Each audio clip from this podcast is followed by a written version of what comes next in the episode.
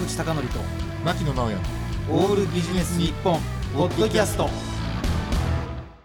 坂口孝則と牧野直哉のオールビジネス日本。はい。これぜひね坂口さんとも討議というか話し合いというかしたかったんですけど、2024年問題をどう乗り切るか。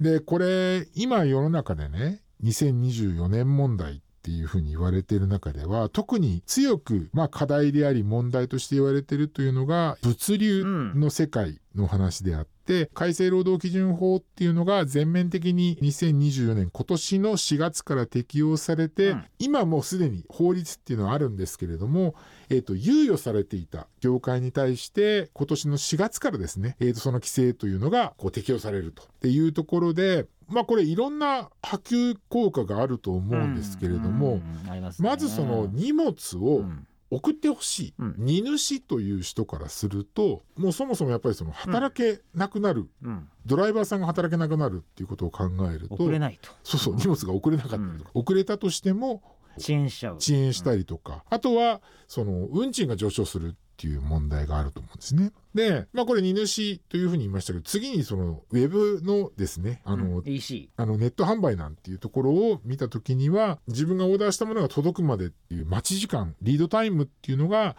長くなったり、あるいは、えー、と配送料がうん。新たに発生したりっていう問題が、えー出てくるとうん。思います。そして物流業に携わるうん方からするともしかするとそのやっぱ長時間労働に苛まれることなく例えばその健康的なねその日常生活が送れるたりとかあと家にいる時間が増えてハッピーになる人がいるかもしれないという反面うん。まあね物理的にそのやっぱり働く時間が短くなった時にはその給料が減るかもしれないっていうことがいろいろこう言われてるんですけれども、まあ、今その荷主と消費者とドライバーって言いましたけれども、まあ特にその荷主と消費者にとってやっぱり考えるべきなのはまあぶっちゃけ一言で言えば不便になるってことですうんうよね。んでもしかするとじゃあその不便になるっていうことをねあのどういうふうに我々がその許容する対応していくのかっていうことを私ねちょっとやっぱ考える必要があるんじゃないかなと思うんですよね。不便をこう認めてあげるそうそうそう、その不便に対してその認めるっていうのも一つの案だと思うし、それ以外にもいろんなこう選択肢があると思うんですよね。うんで例えば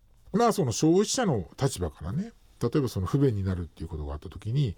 ある人は輸送費をこう追加で払って物を運んでもらうかもしれないし、そうではなくていやいやそれで例えばその輸送料も追加で払ってで到着するのも例えば時間がかかるんだったらいや僕はこれからリアルのねうん。小売店に行って、うん。自分で行って買ってくるよっていう選択肢もあるだろうし、うん。いろんなこう対応っていうのがあの出てくるかもしれないですね。あの物流業の皆さんにとってはとか消費者のあの立場からすると今回の2024年問題っていうのはすごく、えっと問題があってうん。解決すべき課題が出てくるんだけど、これもしかするとその小売業の人が物を売るっていうところだけで見るとある意味だからチャンスが広がる可能性っていうのもあるのかな。うんうん。ね、小売業の方小売業の方やっぱりその後ろにはその物流っていうことがあるからなかなかその一筋縄ではいかないかもしれないですけれども、我々があの普段ご支援している例えばその企業の調達部門とか購買部門っていうところを行くとやっぱり在庫の考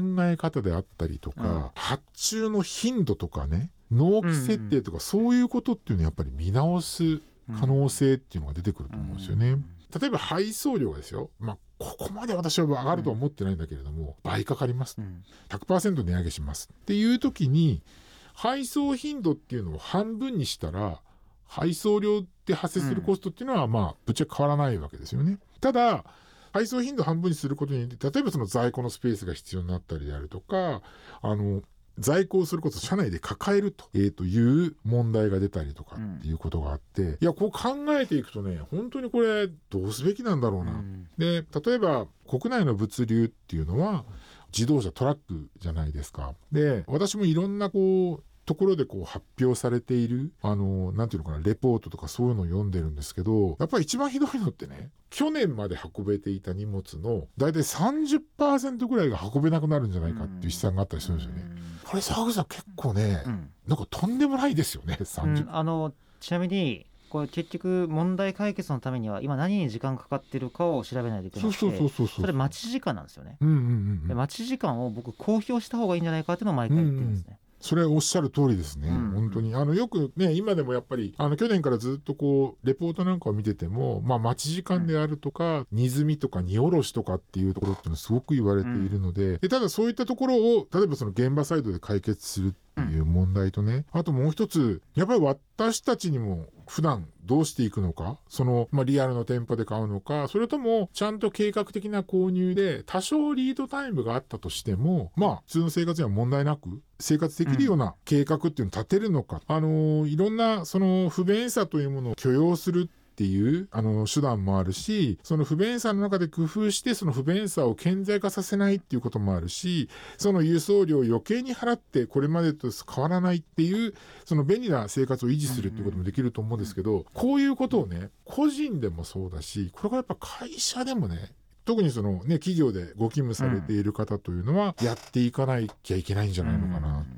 ということを思っていて、まあ法律っていうかそういったものが変わるので、やっぱりそのこれまでとはね、違った対応っていうのが必要になってくる。と思ってるんですね。だから、とにかく、あの、今のまんま、もう何にも変わらずに、例えばその生活っていうのを3月以降、4月とかって続けていくと、あの、絶対、皆さんその不便さに直面すると思うので、そこは不便さを許容するのか、やっぱり何らかの工夫をするのか、それともお金を余計に払うのかっていうことを、やっぱりそういった取り組みが必要になるということをですね、2024年、まあ、そういったことが必要になりますよということをですね、ぜひ会社だけではなくて、個人でもそういったことが起きますよということをですね、お考えいただきたくて、このテーマを選定しました。ということで、2024年問題をどのように乗り切るかということです。坂口孝則と牧野直哉の「オールビジネス日本ポッドキャスト。今回はここまで。次回もお楽しみに。